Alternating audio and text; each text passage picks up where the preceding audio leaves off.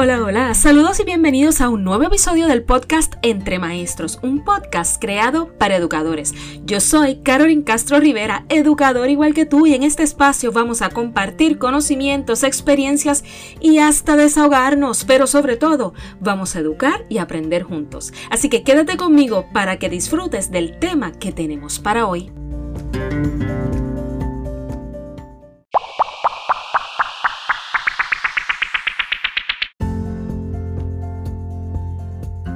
Luego de un merecido receso les doy la bienvenida a nuestro episodio número 11, pero el primero del año 2022.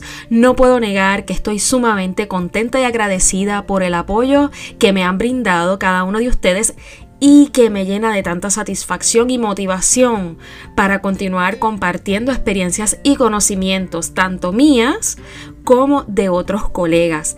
Ahora entrando de lleno en lo que les trae a escuchar este episodio, pues como todos saben, el Omicron ha obligado a los sistemas educativos de diferentes países a volver a lo que es la educación en línea. En otros casos, sabemos que hay países que han decidido continuar con la educación presencial sin saber a ciencia cierta si podrán culminar el año en esta modalidad. Es por esto que me parece inminente e importante el que yo pueda brindarles como alternativa uno de los modelos del blended learning que se puede ajustar perfectamente a programaciones y necesidades actuales de los sistemas educativos sin perder de vista la salud del estudiante, de los maestros, ni tampoco la necesidad de minimizar el impacto que trae consigo en el aprendizaje de los estudiantes.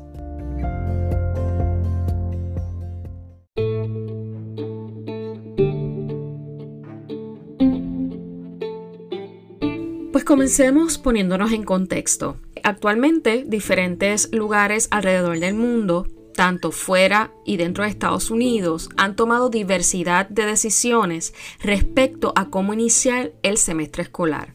Hay lugares en los que se ha comenzado de manera presencial, tal cual el semestre pasado, y hay otros lugares en donde se ha decidido comenzar en línea, y esto debido al aumento en casos de la tasa de positividad causado por el variante Omicron del COVID. Es por esto pues que se han tomado diversidad de medidas según sea la política pública de cada país. Dado a que es incierto si van a continuar de manera presencial aquellos que así lo comenzaron o si van a regresar a manera presencial para aquellos que han comenzado en línea o viceversa. La realidad es que el panorama a esta fecha para los docentes y para los administradores parece incierto, pues no todas las medidas y las modificaciones dependen de la administración escolar, sino también que suelen regirse por políticas públicas y eso es algo que no tenemos dentro de nuestro control. Pues cómo minimizar un poco la ansiedad del qué va a suceder. Número uno, aceptando la realidad que nos haya tocado, bien sea comenzar en línea o comenzar presencial. Y número dos, estar preparados para un posible cambio en nuestra programación académica. El Blended Learning les ofrece una alternativa que es precisamente el último de los modelos sugeridos como disruptivos basados en el diagrama o taxonomía propuesta por el Christensen Institute.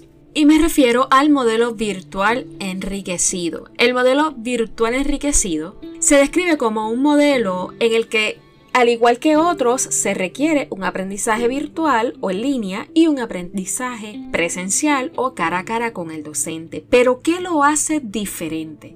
Básicamente este modelo propone que parte del currículo se ofrezca totalmente en línea fuera de la escuela, o sea, desde casa, y que el estudiante solo venga en algunas ocasiones para realizar proyectos especiales, a lo mejor una vez en semana, a lo mejor dos veces en semana, o igualmente hay escuelas o distritos que lo han implementado de manera piloto, en donde están uno o dos meses tomando clases presenciales y luego se van en modalidad virtual terminando su semestre, bien sea en clases sincrónicas o asincrónicas. Igualmente pudiera ser a la inversa. ¿Y a qué me refiero con esto? Comenzar de manera en línea y luego continuar de manera presencial.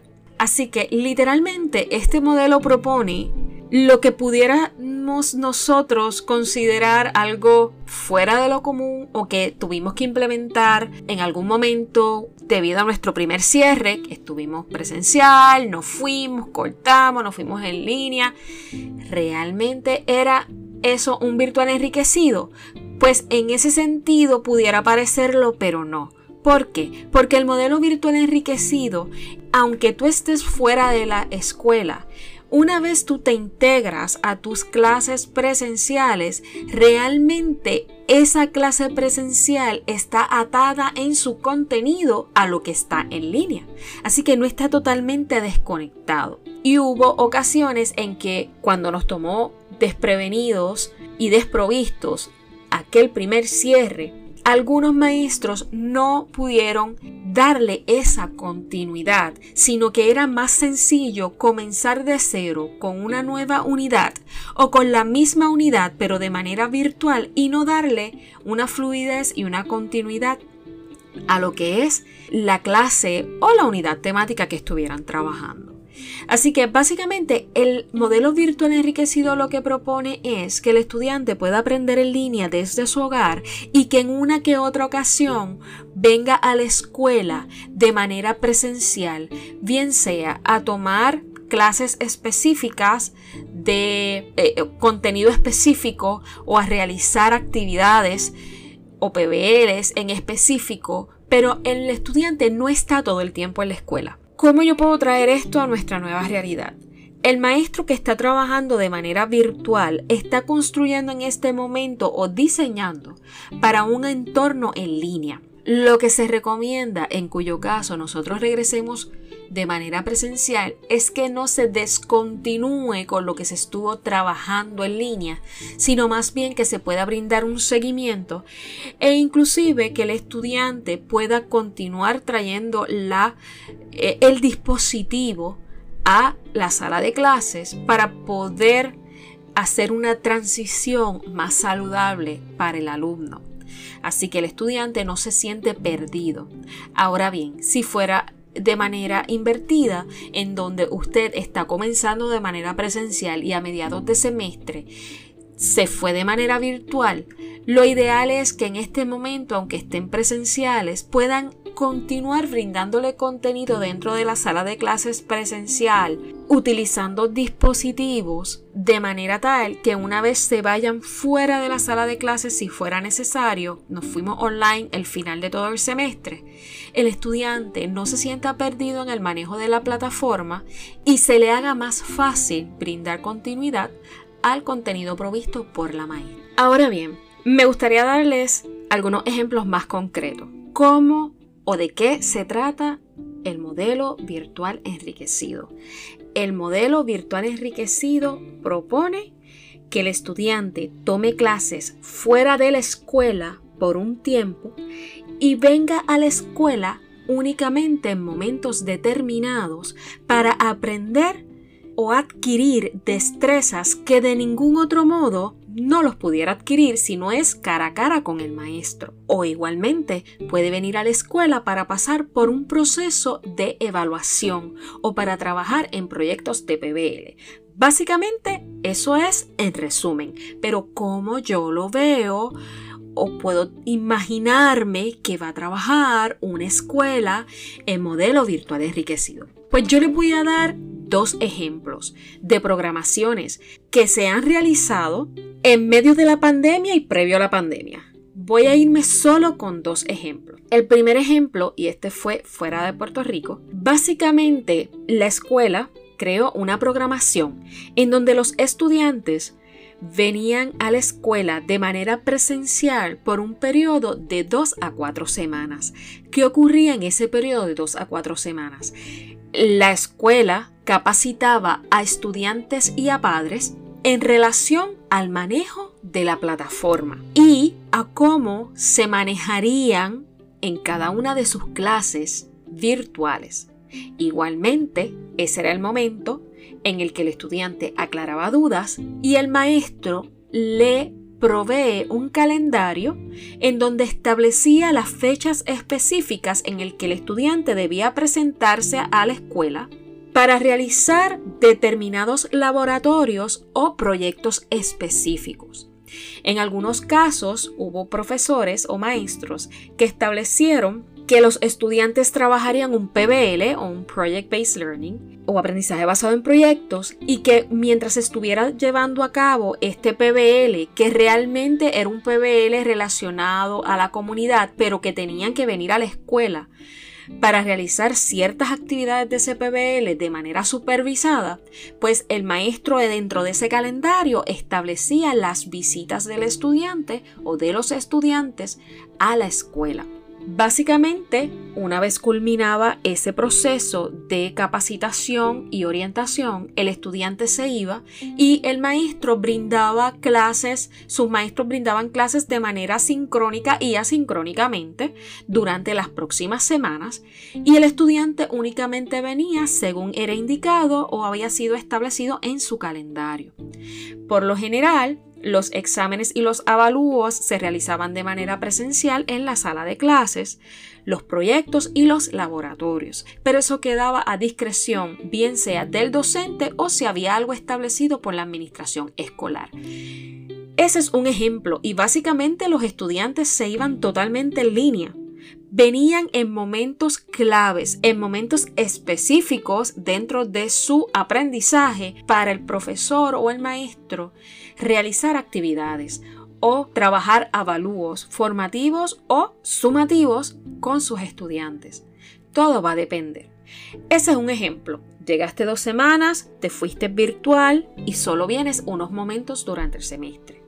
El otro modelo que yo he visto y que se implementó en prácticamente eh, muchas instituciones públicas y privadas dentro y fuera de la isla, por la necesidad de espacio de distanciamiento físico, fue una programación en donde el estudiante tomaba clases unos días de manera presencial y otros días virtual, bien fuera sincrónico o asincrónicamente. Colegas, eso es un modelo virtual enriquecido. Si yo saco a mi estudiante a tomar clases en línea unos días a la semana y cuando vienen de manera presencial otros días de la semana, para brindar continuidad a la tarea realizada en el hogar, al contenido aprendido en el hogar, se puede considerar un virtual enriquecido. Ojo, yo no estoy hablando de un flip classroom. Recuerde que en un flip classroom el estudiante tiene que venir todos los días.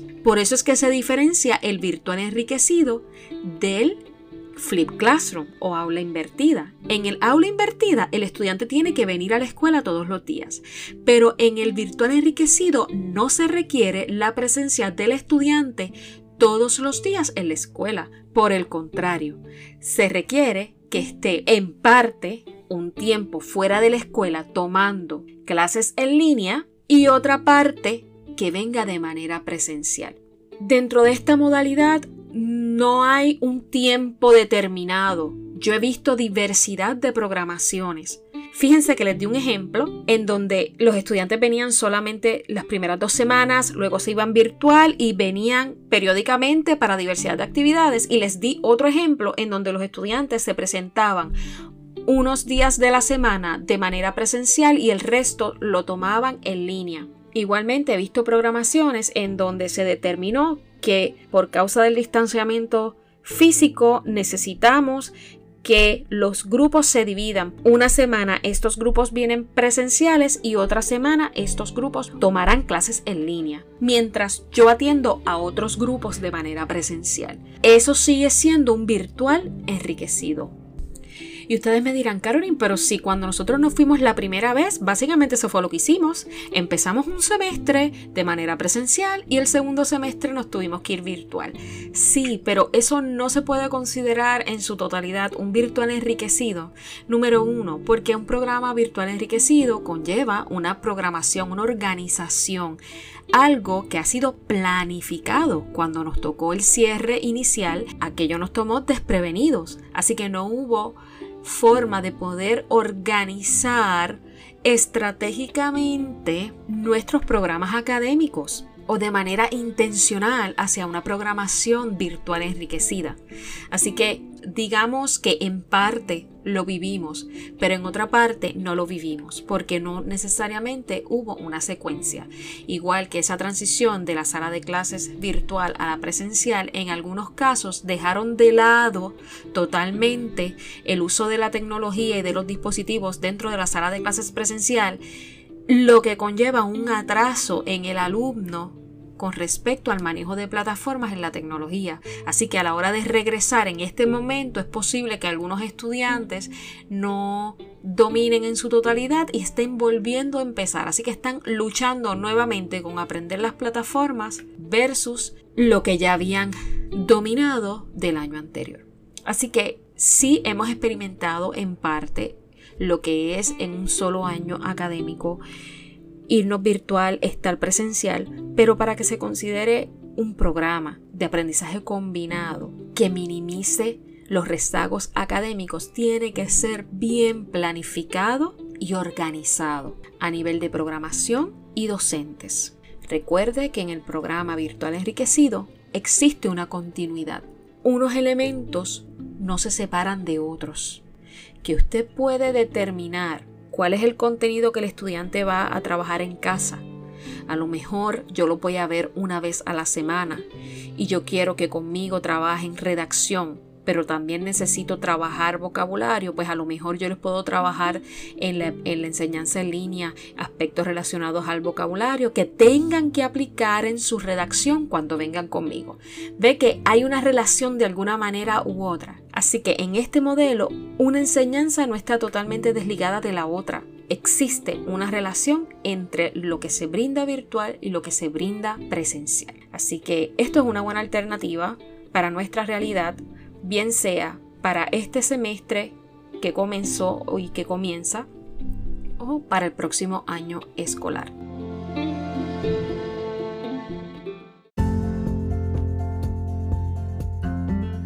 Con esto cierro el episodio número 11 y el primero de el año 2022.